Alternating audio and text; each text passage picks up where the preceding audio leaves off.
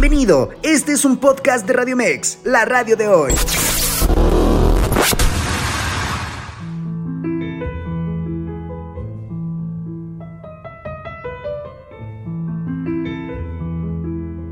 Hoy en el Criticón hablaremos de la novela durante la época revolucionaria y sus derivados ya en el siglo XX y XXI. Comenzamos.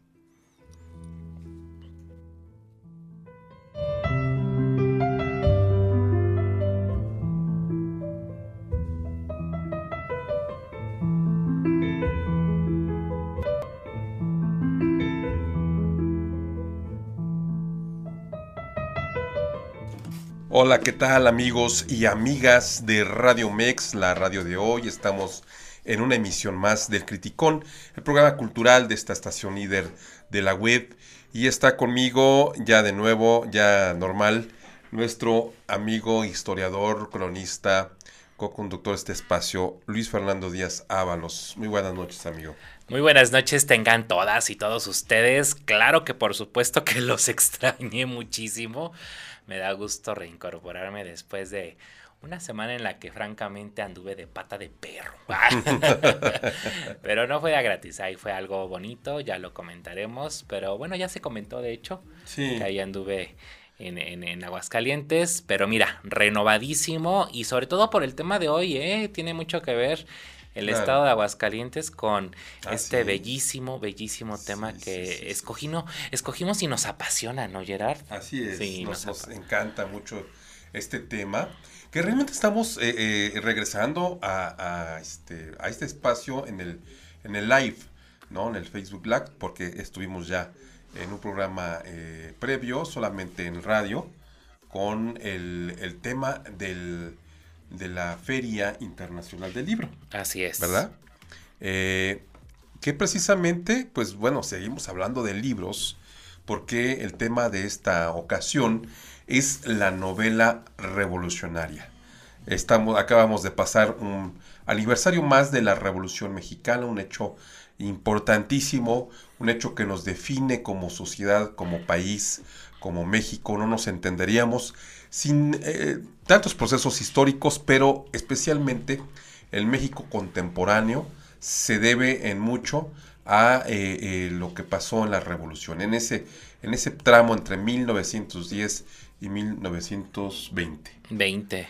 Bueno, fíjate, 1910, bien lo dices 1920, porque es cuando se da el asesinato de Carranza. Sí.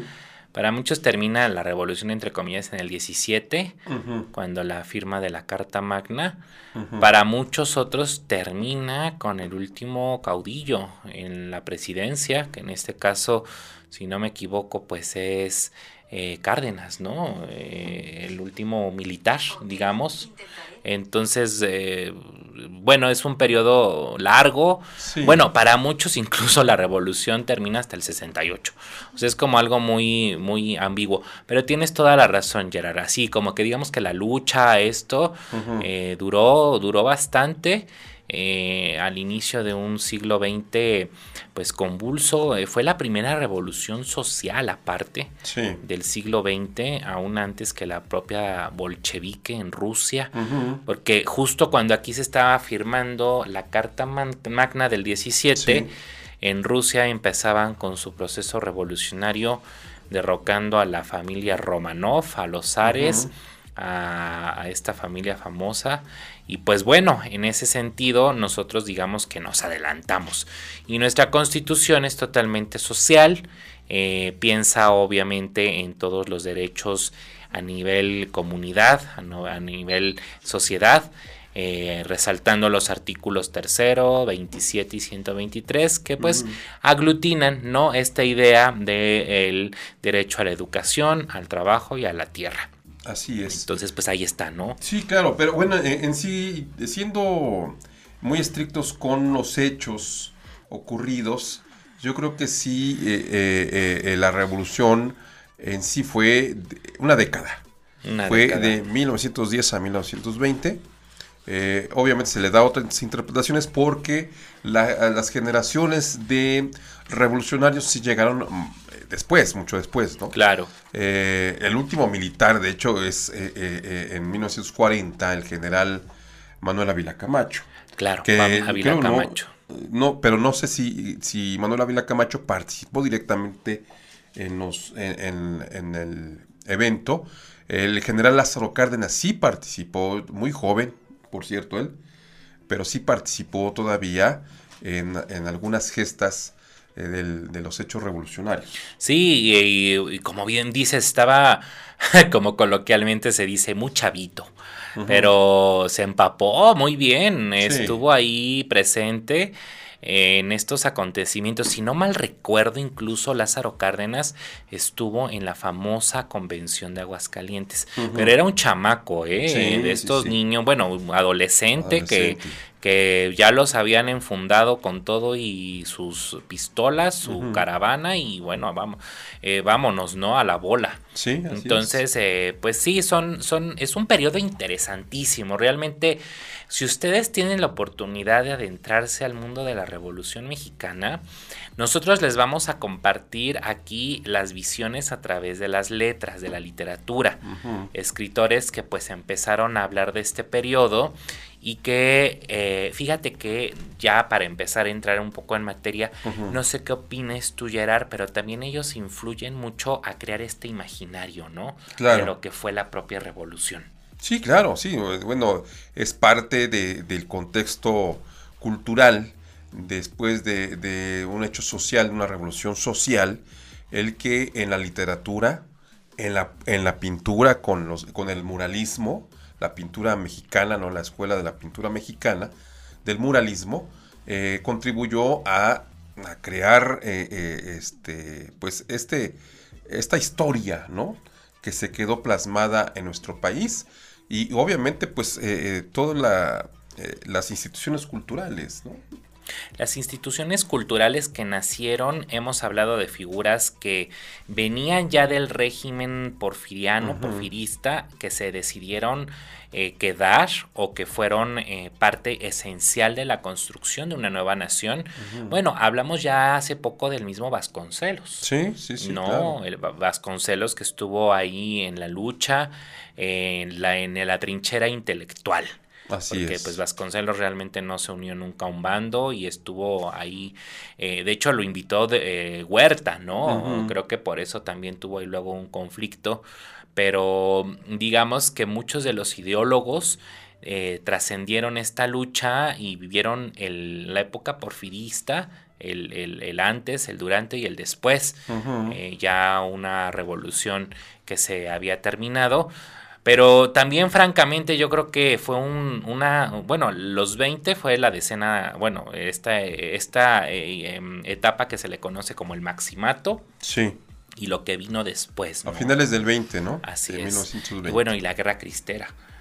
Que, que, fue algo muy eh, impactante porque pues siendo un, un, país católico en su mayoría, de repente les prohíben la religión. Sí, sí, sí. Sí, eh, eh, fue un hecho también que sacudió sobre todo al centro del país. recién había terminado la revolución formalmente en el 20, como decimos. todavía quedaban reminiscencias, todavía eh, eh, se daban algunas batallas por ahí, ¿verdad? Ya escasas, pero a finales de 1920 surge esta revolución cristera que ocasionó otro revolucionario en el poder, que fue Plutarco Elías Calles, ¿no? El, bueno, el, el, caudillo de caudillos, ¿no? Calles. creo que fue hasta excomulgado, ¿no? Sí, o por supuesto, por supuesto. Mandó cerrar los templos eh, cristianos católicos y pues no se permitían las misas eh, públicas, que los sacerdotes no anduvieran con sus hábitos eh, religiosos en la calle. Eh, me parece absurdo, la verdad, por un lado, es una decisión muy jacobinista, demasiado. demasiado, muy extrema, este, que pues no, no debió ser. Una cosa es que el gobierno afirmara su carácter laico, eh, donde no permitiera que la religión tomara decisiones eh, que le competen solamente al gobierno, que era, una tradición ya que venía de, de, las, de la reforma de Juárez, de la época de Juárez, pero otra cosa es ya también eh, censurar. La censura. La censura a, la, a, la, libertad, eh, que es una de las libertades eh, fundamentales. La, libertad, de cultos. De cultos, exacto. No, y como bien dice Gerard, Juárez lo había implementado en la Constitución del 57. Y Carranza era gran admirador de Juárez. Claro. Y se respeta eso en la Constitución. Claro. Posteriormente llega a calles y los cultos eh, religiosos, sobre eso, como bien dices, en el centro, en el Bajío, que ahí sí hay que decirlo, ahora que retomando un poco que estuve allá en Aguascalientes, vaya que la religión y bueno, esta parte del catolicismo está bien arraigada, ¿eh? Sí, sí, y uno lo ve en su infraestructura de espiritual. Sí, claro. Los templos, ex templo expiatorio, eh, la imagen de Juan Bosco, eh, los eh, salesianos, y, y, a la fecha siguen siendo estados o lugares, bueno, sitios geográficos que se identifican mucho con la defensa de la fe. ¿no? Entonces, en ese sentido, pues, ¿cómo no iban a odiar a calles? Sí, por supuesto. Bueno, este, yo creo que mal, mal tomada esa decisión, pero bueno, eh, este, este tema yo creo que hay que tocarlo. Fer, en otro programa. Fíjate que ahorita está saliendo. Porque ahorita ya estamos hablando de un tema muy, muy maravilloso que es la cristiada que hay personajes ahí bien interesantes como el propio padre Pro y la madre Conchita y bueno, lo cómo acabó el propio Calles, ¿no? y bueno, ahí está un tema interesante. Pero bueno, es momento de hablar de la novela eh, de la Revolución Mexicana y, como escucharon al principio, creo que también es importante ver qué se produce eh, hoy en día incluso, más bien hoy en día retomar eh, pues estos clásicos, ¿no? Porque por un momento ahorita vamos a hablarles de los clásicos de la revolución, pero fíjense ustedes y ahorita en el marco, ahorita está en plena ebullición la eh, feria del libro, ¿eh? Sí, sí, sí. Que también se ha, retomado, se ha tomado como un bastión... Eh, eh, político, ¿eh? También, también, hombre. ¿Qué tal? Bueno, eh? nosotros abordamos el tema eh, en el programa pasado, que solamente fue por radio, no, no tuvimos el live, pero este, pues resulta que hoy, hoy, hace rato me estaba enterando que eh, somos promotores del conservadurismo por hablar de la FIL. ¿Qué tal? ¿Qué tal, eh? Somos conservadores y ya somos con todos los adjetivos que usted quiere. Es muy gracioso, la verdad, esta situación. que, que, las etiquetas, ¿no? Este, eh, como tú dices, el uso político de un, de un evento cultural netamente eh, donde se privilegia sobre todo la pluralidad, porque esa es la cultura, esa es la literatura, es totalmente plural. Entonces no puede ser tachado de, con una ideología este, política, ¿no? Pero bueno. Bueno, ya saben qué tiempos estamos y también los discursos, pero es interesante y es bueno que se den estos debates, sobre todo en el marco de los libros, ¿no? Los libros son los que llevan a todas estas, eh, a estos foros y pues en este eh, marco de lo de la FIL, que pues el programa de la entrevista a, nuestro invitadazo ese día, a Nando, pues estuvo muy dirigido también a estos temas, ¿no? La Revolución Mexicana, retomando, dejó consigo no solamente la lucha social y lo que nosotros vemos en muros como el de la Escuela Nacional Preparatoria, sino que dejó afortunadamente, como toda revolución lo hace, literatura. Ahí está también otro tipo de lucha y lo que se retrata con autores como, pues ya hay que empezar a decir y hablar un poco de los nombres, pues Martín Luis Guzmán, ahí está uno. Hay mujeres también, ¿eh? Nelly Campobelo. Sí, sí, también. Eh, obviamente Elena Garro. Eh, y están hablando de este tipo de, de, pues de, esencia, ¿no? Pero bueno, ahorita ya regresando del corte, vamos a entrar de lleno a este tema y váyanos diciendo en comentarios de Facebook y eh, a través de radiomex.com.mx qué novelas han leído y bueno, con eso vamos a regresar. Regresamos. Estamos de regreso aquí en este espacio dedicado a la revolución, pero sobre todo a las letras emanadas de este acontecimiento toral, para entender el mundo de un México del siglo XX, entre sustos, entre, entre letras. Bueno, es que ustedes deberían ver qué pasa en esta cabina, pero bueno, todo en esta cabina es para para bien, aunque hay veces nos demos unos saltos ahí. Pero bueno, el punto es que la novela de la Revolución Mexicana marcó sin lugar a duda todo, toda una generación. Bueno, nos sigue marcando, ¿no, Gerard? Nos, sigue marcando de alguna forma. Obviamente ya este, a los jóvenes tal vez ya no, ¿no? Ya pasó... ¿Quién sabe? ¿Quién, sabe? Yo creo que ahí, ahí lo vamos a ver. Yo creo que sí, porque hay temas que acaban de salir que yo creo que a los jóvenes les puede interesar relacionados con la revolución. ¿De alguna obra reciente? Sí, sí, y de hecho, bueno, me voy a adelantar un poquito, pero por ejemplo, esta, ya lo hablaremos un poco más al rato, esta novela que ven ustedes aquí se llama Amelio. y, retrata eh, la biografía a partir de novelada, pues, de un personaje transexual en la Revolución Mexicana. ¿Cómo crees? Sí, acaba de salir, eh, no tiene mucho, es del 2022, mm. 20, eh, de, sí, de 2022. Eh, ya, ya hablaremos un poco de ello, pero se descubrió, bueno, ya era más que un secreto a voces, es una investigación muy seria, pero era y fue de los generales más importantes de la revolución y era un hombre transexual. Ah, mira, qué interesante. Yo había escuchado de una mujer que para poder participar eh, eh, en, la revolución tuvo que vestirse como hombre. No sé si es el mismo caso. Creo que es el mismo caso. Ah, Pero ya, eh, y aquí está, les, les, digo, ya lo hablaremos, pero es de Ignacio Casas. Amelio, mi coronel, la asombrosa historia de Amelio Robles, el primer revolucionario transgénero en México. En verdad, y yo creo que, bueno, tú estarás de acuerdo ahorita los títulos que tocaremos pues si lo mencionaban era como ni siquiera como en este mod de decir y reconocer que él era transexual. Claro, claro, no, no, no, yo creo que en ese tiempo ni siquiera la palabra existía. No, no, no, y, pero pues él fue y lo hizo de una forma extraordinaria eh, como caudillo, ¿no? O sea, fue de los grandes personajes de la revolución. Entonces yo creo y estoy casi seguro que este tipo de nuevos enfoques a la novela revolucionaria van a traer un público joven. Pues, joven sí, y, que bueno, a partir de este tipo de lecturas van a retomar a los a los clásicos, ¿no? ¿Cuáles son los clásicos? Yo creo que ya vamos entrando en materia. Sí, así es. Eh, eh, para hablar de los clásicos de la novela de la Revolución, eh, vamos a hablar de un título de un título este, fundamental, eh, que es el Los de Abajo, de Mariano Azuela, que fue, de hecho, la primera, la que, se considera la primera novela de la Revolución. Es eh, Los de Abajo, es un clásico.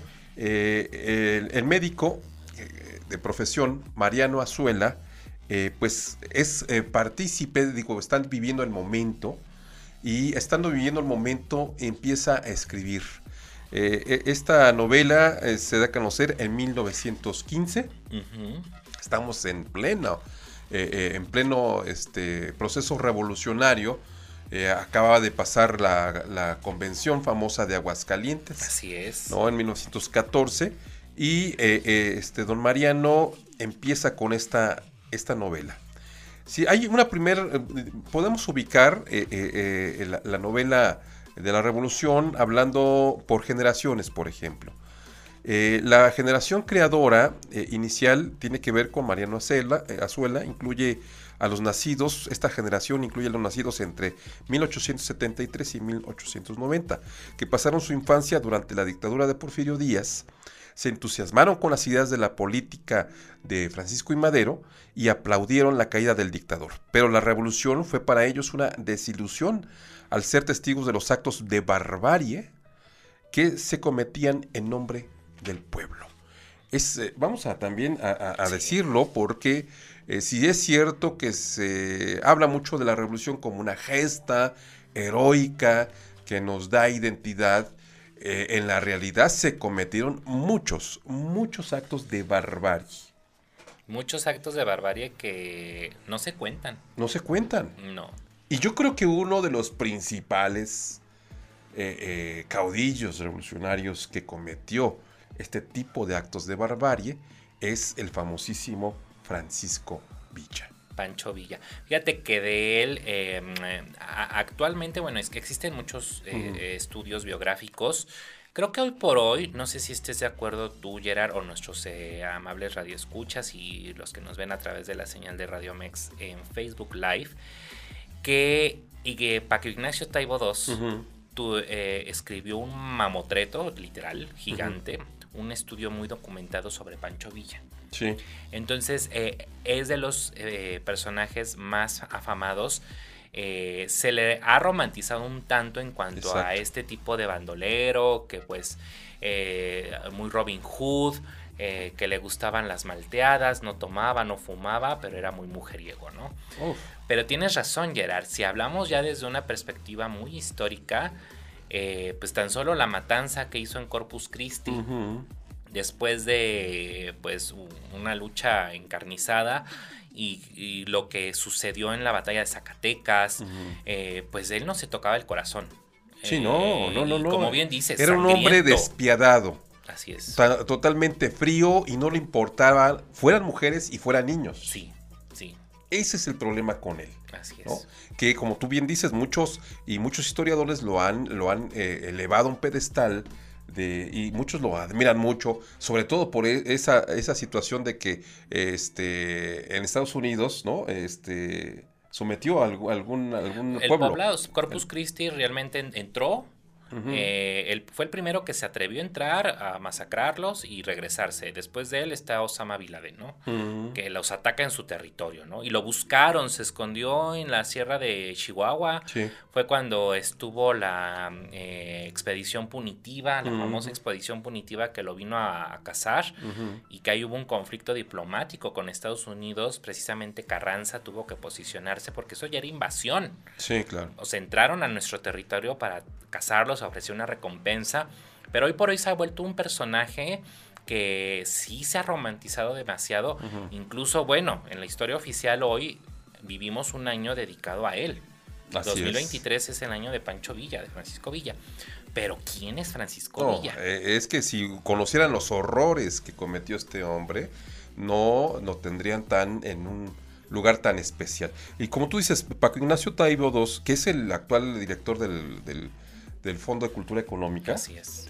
Eh, escribió eh, una biografía sobre él. La verdad es que yo no la he leído y no sé en qué términos lo coloca, si realmente eh, es objetivo y, pone tanto la parte este, positiva como esta parte negativa, como dices tú, de la que no se habla. Fíjate que sí, sí es un, libro que es lo más, ah, trata de ser lo más objetivo. Eh, llama mucho la atención la cantidad de documentos que consulta. Es una investigación muy seria. Pero aún así sí hay un tufillo de admiración, ¿no? Bueno, es normal cuando alguien hace una biografía sobre todo de un personaje tan polémico como el propio Villa. Oye, ¿y dónde presentó este su libro eh, el flamante director del Fondo de Cultura Económica? ¿No lo presentaría en una FIL? Seguramente. Ya ven cómo son las cosas y las ruedas de la vida, que seguramente estuvo en una FIL y así como en una feria del Zócalo, pero pues digamos que ahí se aplica mucho la frase que decían nuestras abuelas que vivieron en la revolución, que quien escupe para arriba, pues le cae a veces la saliva en la cara, ¿no? Pero bueno, miren, nunca hay que criticar sobre todo estos espacios, porque la fila es un espacio de pluralidad. Así es. Y sea la ideología que sea, es abierta para estos foros. Entonces no hay que casarse a veces con la idea de que decir un rotundo no. Sí, porque es, es, de derecha o es conservadora. Cuando se presenta mucho material que tiene que ver con la izquierda y que tiene que ver con hechos de las revoluciones. Muchas revoluciones, tanto en el mundo como las de México, ¿no? Pues sí. Y bueno, no estoy. Ay, sí, la, no sé si hay un stand del Fondo de Cultura en la FIL. Ah, ándale. Probable, pues por, es que. Por ejemplo. Pues, por ejemplo. Debe estar, claro que debe estar. Bueno, es que en verdad no hay editorial iberoamericana que no esté ahí ahorita. Es el epicentro de las letras. Lo dijimos muy claramente en la entrevista pasada. Eh, y, sigue estando ahí, eh, el ojo del huracán está ahí en, Guadalajara ahorita, ¿no?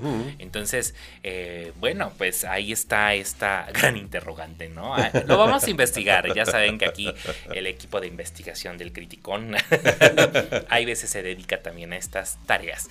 Pero fíjate, ya que hablabas de Mariano Azuela y los de abajo, voy a leer un fragmentito. Ándale. Fíjense, hay una colección de libritos que se llama Antología, la novela de la Revolución Mexicana. Pertenece a una colección que se llama Historia de la Literatura Mexicana, en este caso es el número 9. Cultura CEP Editorial Somos, ya saben, cuando la CEP hacía libros eh, realmente interesantes, es del 82, que es cuando está muy vigente esta colección de CEP 70 tan maravillosa de Porrúa, ¿eh? y también eh, la CEP ahí ah, tenía CEP 70 exactamente. Bueno aquí es el fragmentito como sigue. Dice Mariano Azuela de los de abajo. Es del capítulo 13 y menciona yo soy yo soy de Limón. Allí muy cerca de Moyagua del puro cañón de Juchipila Tenía mi casa, mis vacas y un pedazo de tierra para sembrar, es decir, que nada me faltaba. Pues, señor, nosotros los rancheros tenemos la costumbre de bajar a luchar al hogar cada ocho días. Oye, uno su misa, oye el sermón, luego va a la plaza, compra sus cebollas, sus jitomates, a todas las encomiendas. Después entra uno con los amigos a la tienda de Primitivo López a hacer las once se toma la copita, a veces uno condescendiente y se deja cargar la mano y se le sube el trago y le da mucho gusto y ríe, uno grita y canta si le da su mucha gana. En este pequeñitito fragmentito nos podemos recrear en este universo, da un momento de vida cotidiana de lo que era ser ranchero. Así es. De lo que era ser una persona que vivía en el mero momento en el que va a estallar la revolución. Así es. Y los de abajo. Se refiere a peones de haciendas. se refiere al pueblo. Sobre todo, eh, esta obra retrata la vida eh, cotidiana de los mexicanos eh, de la provincia y cómo vivieron ese, ese proceso de la revolución. Habla exclusivamente de la gente de abajo, por eso son los de abajo, el peón, como tú dices. ¿No? Hay otras eh, novelas que van a retratar más otra parte de, esta revolución, ahorita lo vamos a mencionar, pero eh, este, este es un primer acercamiento muy bueno, ¿sí? Para poder ir conociendo cómo es esto de la novela. Si a ustedes les gustan las historias de provincia, si ustedes tienen familia en provincia, les gustaba platicar con sus abuelos, ¿no?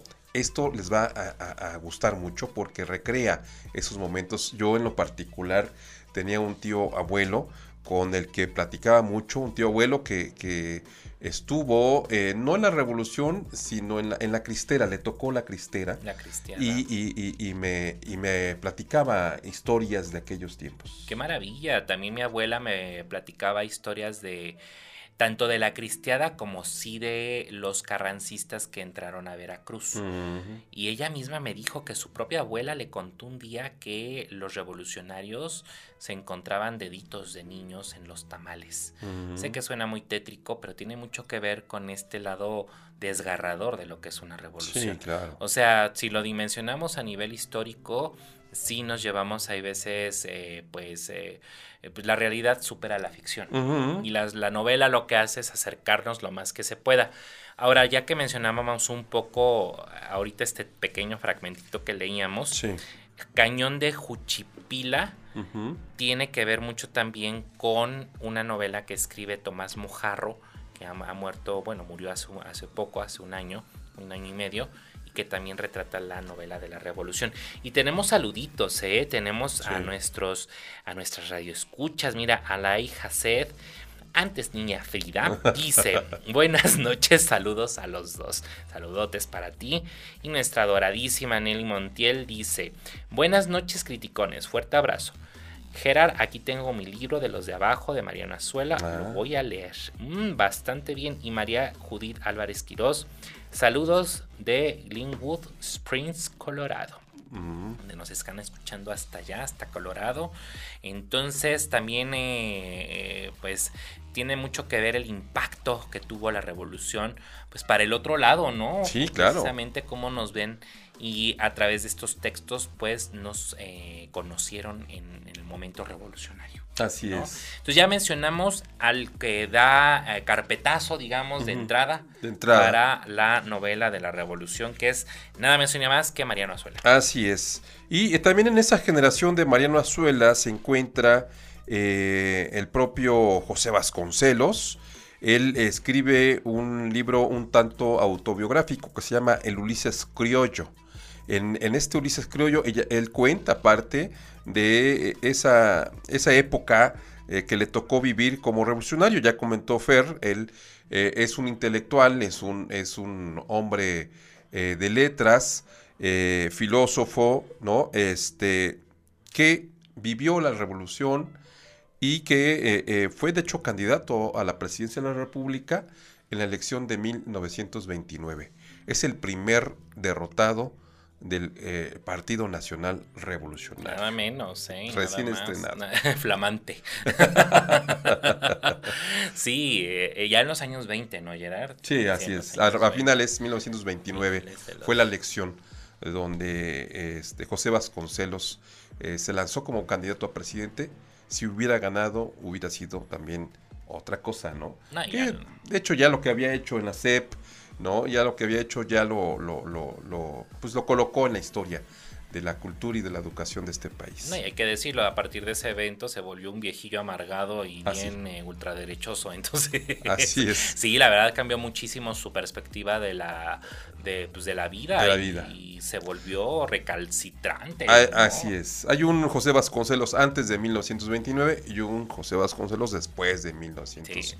29. Totalmente. Y luego vienen otros procesos. Fíjate que ahorita nada más como rápido en el sentido de las elecciones presidenciales, que también está muy de moda ahorita el tema. Sí. Cuando compita la presidencia Cárdenas, en ese momento el otro candidato que se iba a proponer era nada menos y nada más que Mújica el gran eh, Mújica, que yo también me hubiera preguntado cómo hubiera sido el país si hubiera quedado en lugar de Cárdenas Mújica, porque Mújica estuvo en eh, el Congreso Constituyente. Sí. Y entonces, ¿cómo hubiera sido el país con, por ejemplo, con Vasconcelos? Sí, sí, sí. Creo que son esos interrogantes. Como historiadores, creo que no nos debemos hacer estas preguntas tan a la ligera, porque el qué hubiera pasado no existe. Pero, pues creo que se vale en este sentido de la novela, ¿no? ¿Qué hubiera pasado un México? No sé si haya una novela que toque qué hubiera pasado un México con Vasconcelos. Estaría interesante. Fíjate que estaría interesante. Pues ahí te toca, Gerard. Está interesante. O alguien que nos esté, viendo, que se anime, se eche ahí eh, eh, la gran empresa de escribir una novela sobre un México, pero con un Vasconcelos al frente. Así es. Ahí está. Entonces, bueno, está Mariano Azuela y sigue. Eh, José Vasconcelos, y, y luego está un grande también de esta corriente novelística que es Martín Luis Guzmán que a muchos la achacan a él que sea el papá de la novela, ¿no? Sí, sí, sí, porque, bueno, la, maestría con la que escribe es muy elogiada. Eh, él, él, hace una trilogía, de hecho, este, El águila y la serpiente, eh, es, eh, es una de sus novelas, La sombra del caudillo es otra de ellas, ¿no? Aquí está. Ahí está. la edición. Ahí está la edición. Y Memorias de Pancho Villa. Martín Guzmán eh, eh, es, un, personaje que habla eh, la otra parte de la revolución, desde los de arriba, ¿no? Los, de, los caudillos, cómo, la vivió. Él mismo también es un, protagonista, sí, porque este, tuvo tratos con los caudillos, de sí, hecho. claro. Sí, un, después de, la revolución en 1920 se retira, de hecho se va del país y empieza a escribir todas sus, sus experiencias. Ya en el exilio. Ya en el exilio. En el exilio. Y creo que lo hace de una forma contundente. Contundente. Fíjense que aquí en esta edición del 77, que bueno, su editor lo ha de haber querido mucho, porque dice La sombra del caudillo es la mejor obra literaria que produjo la revolución Aquí no hay anécdota, que hay historia, se presenta el panorama urbano y político con sus aguas turbias, tan turbias que semejan lodo. O sea, nada menos y nada más. ¿eh?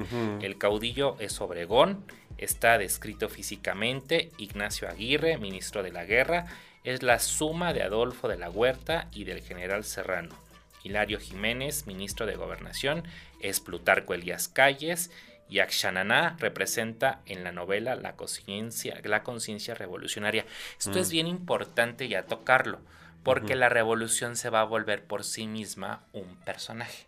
Sí, claro. ¿no? O sea, no solamente son los que participaron con nombre y apellido, la revolución va a tener una presencia como si fuera una persona. Sí, así es. Entonces, pues esta por eso es una obra indispensable para entender como bien dijo Gerard, de primer orden alguien que estuvo y lo vio. Así es. Entonces, pero ya para que digan que es lodo. Al igual que, al igual que, que, María Rosuela y que eh, José Vasconcelos, Martín Luis Guzmán eh, vivió la revolución eh, en carne propia, ¿no?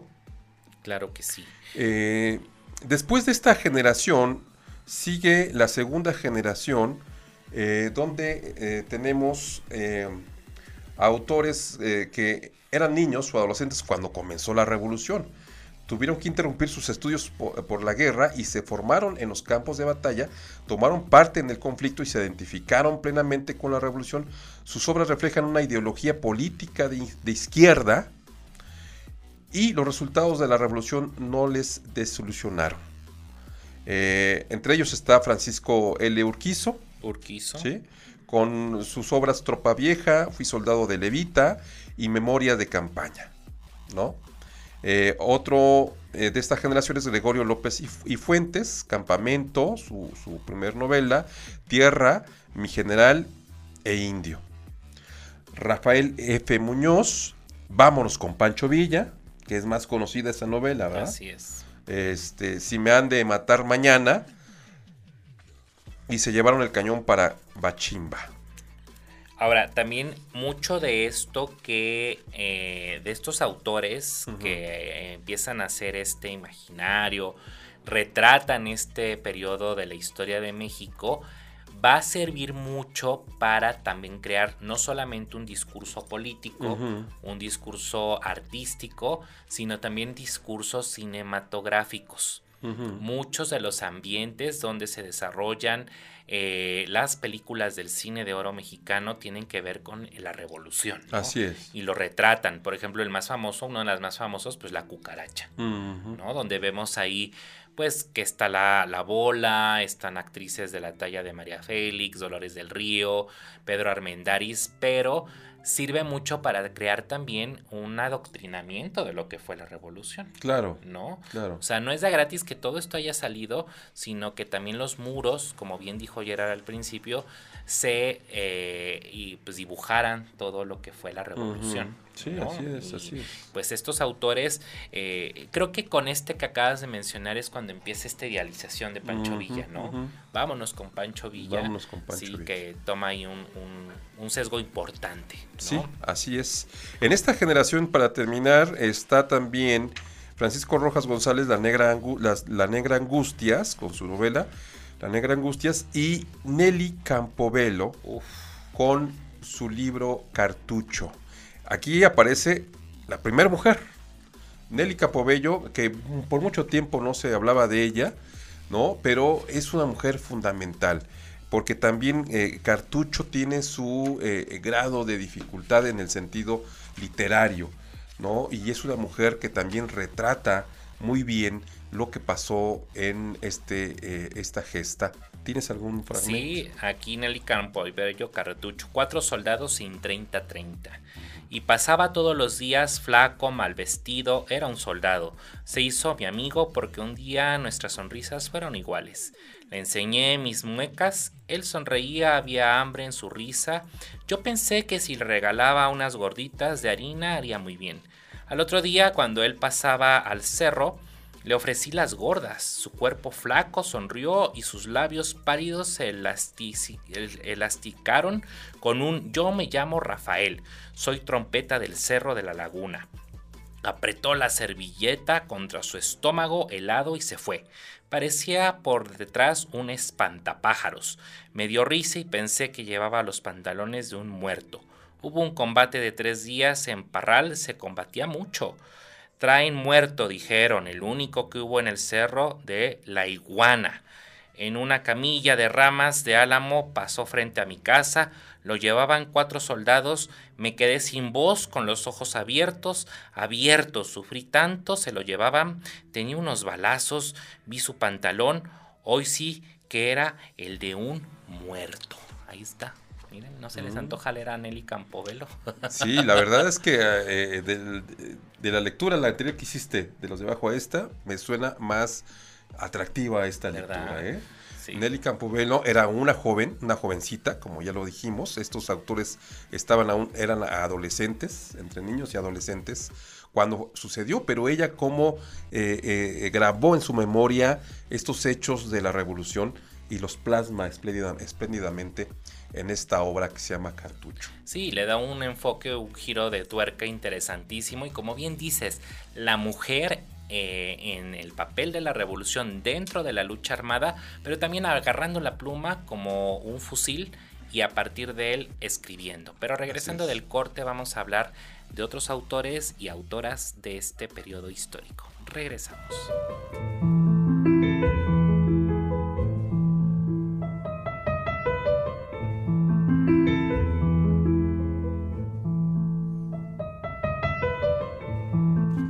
Bien, regresamos al Criticón y estamos en esta eh, noche del último lunes prácticamente de noviembre del mes de la Revolución Mexicana, hablando de la novela eh, revolucionaria. Bueno, terminamos con la segunda generación, con Eli Campobello, y pasamos a la tercera generación, que son eh, estos hombres que ya había pasado ya la revolución, eh, estos autores llegan a la adolescencia, ven la Revolución Mexicana bajo un punto de vista más intelectual, pero dentro de una perspectiva histórica. Estamos hablando de Mauricio Magdaleno, con su novela El Resplandor, José Revueltas, el, el luto humano, que José Revueltas nace exactamente el año de la Convención de Aguascalientes, 1914. Y Agustín Ñáñez con su novela Al filo del agua. Agustín Ñañez, que fue un personaje muy importante, ¿eh? porque llegó a ser, eh, no solamente fue escritor, sino fue también político y eh, funcionario público, ¿no? Bueno, fue gobernador de su estado y fue secretario de Educación Pública. Nada menos, ¿no? Y fíjate que retomando a uno de los tres que mencionaste, Mauricio Magdaleno, yo recuerdo haber leído El Resplandor. Es una novela no nada ligera.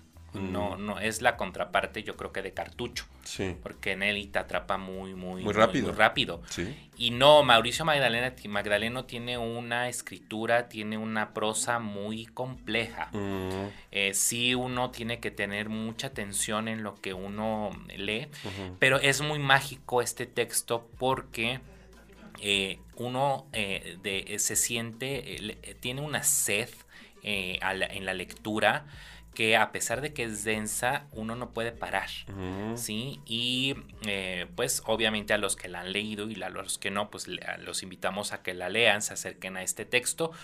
Pero ¿a qué se refiere eh, el resplandor? Es a la cal eh, de la región donde está retratado este episodio y por eso el resplandor y por eso todo el tiempo uno siente este calor, mm. esta fatiga, esta incertidumbre. Eh, tú bien sabes, Gerard, nuestros radioescuchas lo saben, sus amigos, que la lectura te lleva a ese momento que se está narrando y créanme que lo logra muy muy bien. Lean, lean a Mauricio o te, hace vivir el, eh, ambiente, el momento. Sí, totalmente. Los que han agarrado en algún momento la cal, pues la cal te reseca la mano. Sí, claro. O sea, es algo que te deja seco. Entonces el resplandor es por esta luz tan intensa, pero esta sed que tiene que ver mucho también con la metáfora de lo que fue la revolución. Claro. ¿No? Entonces ahí está. Qué bueno que lo mencionaste al buen, al buen Mauricio Magdalena. Así es. Y bueno, José Revueltas, ustedes saben que es un autor prolífico también, que eh, este, el, tema de la revolución, porque él habla ya de temas más, más de su tiempo, eh, como por ejemplo el 68, ¿no? que, que, que, eso lo marca, pero en, en, su libro, en su novela El luto humano, se refiere específicamente a la, a la revolución. ¿Lo traes? No, el Utumano ah, no, Ahorita que mencionemos a, ella, pero sí, sí. Ah, ok. Y bueno, Agustín Ñáñez, Al filo del agua, también yo creo que hay que dedicarle un programa a Agustín Ñáñez porque es un personaje importante de la cultura y la política de este país, ¿no? Sí, fundamental. Bueno, como dijiste, fue gobernador y, secretario de Educación. Así es. Entonces ahí está, este tipo de político culto. Así es. Ya en extinción, por cierto. Ya en extinción. bueno, tenemos una cuarta generación, sí, que son eh, eh, los que vivieron la guerra cristera, precisamente, 1926 a 29. Y, el periodo de exaltación nacionalista de los primeros gobiernos revolucionarios. Me refiero a dos personajes, Juan eh, Rulfo, y Juan y Juan José Arreola. Nada menos. ¿No? Juan Rulfo eh, en sus eh, novelas sí se refiere a la revolución, se refiere a la guerra quistrera. Eh, ya hemos hablado un poco de Juan Rulfo y, de su de su magistral pequeña obra, ¿no? Bueno, magistral, como bien dices, que en tres, tres novelas le, le, surtieron pues para la inmortalidad. Así es. Pedro Páramo, que es el gran, gran eh, ejemplo de novela del siglo XX en México, pero hay otra que es El Gallo, eh, El Gallo, y hay otra. Eh, de hecho, la trilogía la venden en el Fondo de Cultura Económica. ¿El, Llano en Llamas? El Llano en Llamas, Pedro, Pedro Páramo, y El Gallo. No sé si es el gallo de, gallo, el gallo de oro. Ah. ¿El gallo de oro? Bueno, es uno de un gallito. bueno, se hizo película, de hecho, ese... ese... El gallo. Eh, y bueno, ahí está un ejemplo de la narrativa con realismo mágico. Sí, claro. Que ahí sí ya entra entonces la referencia a Elena Garro y los recuerdos del porvenir, que también retrata episodios, está enmarcada en el episodio de la Revolución Mexicana. Hay que decirlo, esta novelita que ustedes ven aquí, que ojalá la puedan retomar y leer, a la gran Elena Garro, sirve mucho de inspiración para que Gabriel García Márquez luego escriba Cien años de soledad. Pero es ella apoyándose de los relatos de Rulfo para crear un realismo mágico sólido, los recuerdos del porvenir. Entonces, la genealogía del realismo mágico latinoamericano es Juan Rulfo Elena Garro. Así es, y de ahí para acá. Y de ahí para acá. Entonces, por favor, lean a Elena Garro, que es maravillosa. Ahí ya luego les contaré muchos chismes de ella. Pero, bueno, es, fantástica, ¿no? y bueno, mencionas a Mariano, no, a, a este... Juan José Arreola. Perdón que lo refiera, pero cuando mencionas a Arreola no puedo evitar pensar un poco en la novela del polaco de Elena eh, Poniatowska. Ah, Porque hay un episodio tétrico. Ahí. Es, la, historia negra eh, de... Una parte de la historia negra de, Juan José Arreola, que era también, este, pues como muchos... Eh, de aquellos tiempos y de, estos tiempos también, muy dados a, coquetear y, este, andar de novios. Y, hacer cosas que no. Pero bueno, Arriola este, no, no toca a fondo la revolución, pero ligeramente en, en su libro La Feria hace mención de la revolución, aunque él ya entra más eh, eh, en, la, en el género de lo fantástico, de la, de la literatura fantástica, y, pues su inspiración de Arriola es Borges y, Sartre, pero este ese sería otro tema. Que es más el existencialismo, ¿no? Y pues ahí está, también está enmarcado en las letras, hay que decirlo, pues sí. Obviamente Juan José Arriola tiene ahí... Eh, incluso se conservan entrevistas, ¿no? Sí, eh, sí, sí. Hay entrevistas que usted puede eh, ver en YouTube. Que también es un hombre que te atrapa, ¿no? Y sobre todo cuando platica es un excelente conversador. Sí. Tan, tan buen conversador que estando aquí Borges en una visita, eh, Borges dice, a, manera de, de, pues, un chiste, dice, ¿cómo no? Sí lo conocí, platiqué con él y, y pues me ha dejado este, hilar dos, dos frases.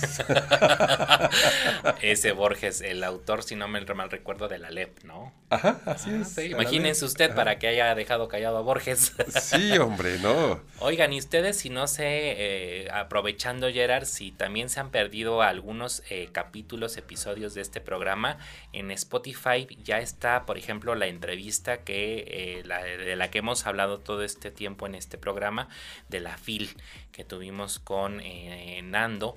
que es este gran amigo que nos otorgó una entrevista interesantísima, nos contó todo lo que se debe saber sobre la FIL. Todavía hay tiempo, ¿no? Si quieren ir a darse una vuelta. Claro, eh, termina este, este, este, fin de semana, este termina. Fin de semana. Ya ha causado mucho impacto. Entonces en Spotify Ahí está la entrevista, no solamente de este programa del Criticón, sino de todos los programas de Radio Mex. Pueden ahí volverlos a escuchar.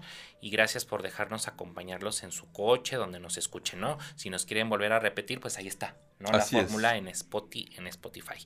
Y bueno, pues ahí tenemos eh, varias lecturas entonces pendientes, Gerard. ya nos visto un montón de autores. Sí, varias. Y bueno, terminamos con una última generación que todavía tocó el tema de la revolución. Eh, Rosario Castellanos, Carlos Fuentes, Vicente Leñero.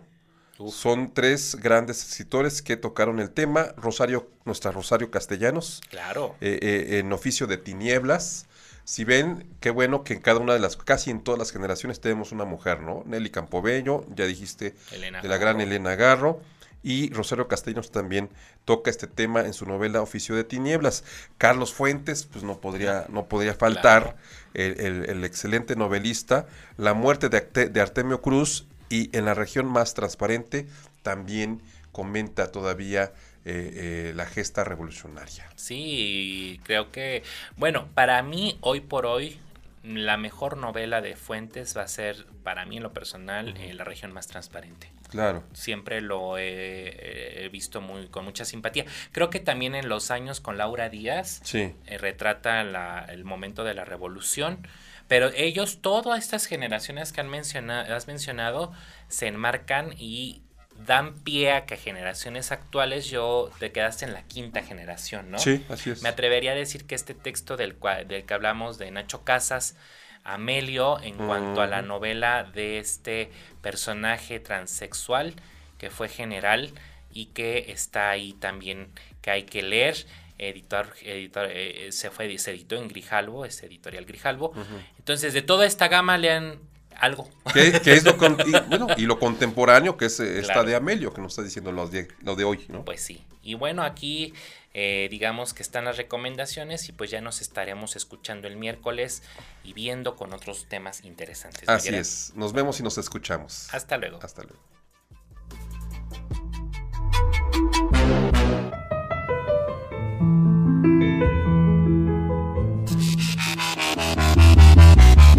Escucha el Criticón todos los lunes y miércoles de 8 a 9 de la noche con Fernando Ábalos y Gerardo Rivera en Radio Mex, la radio de hoy.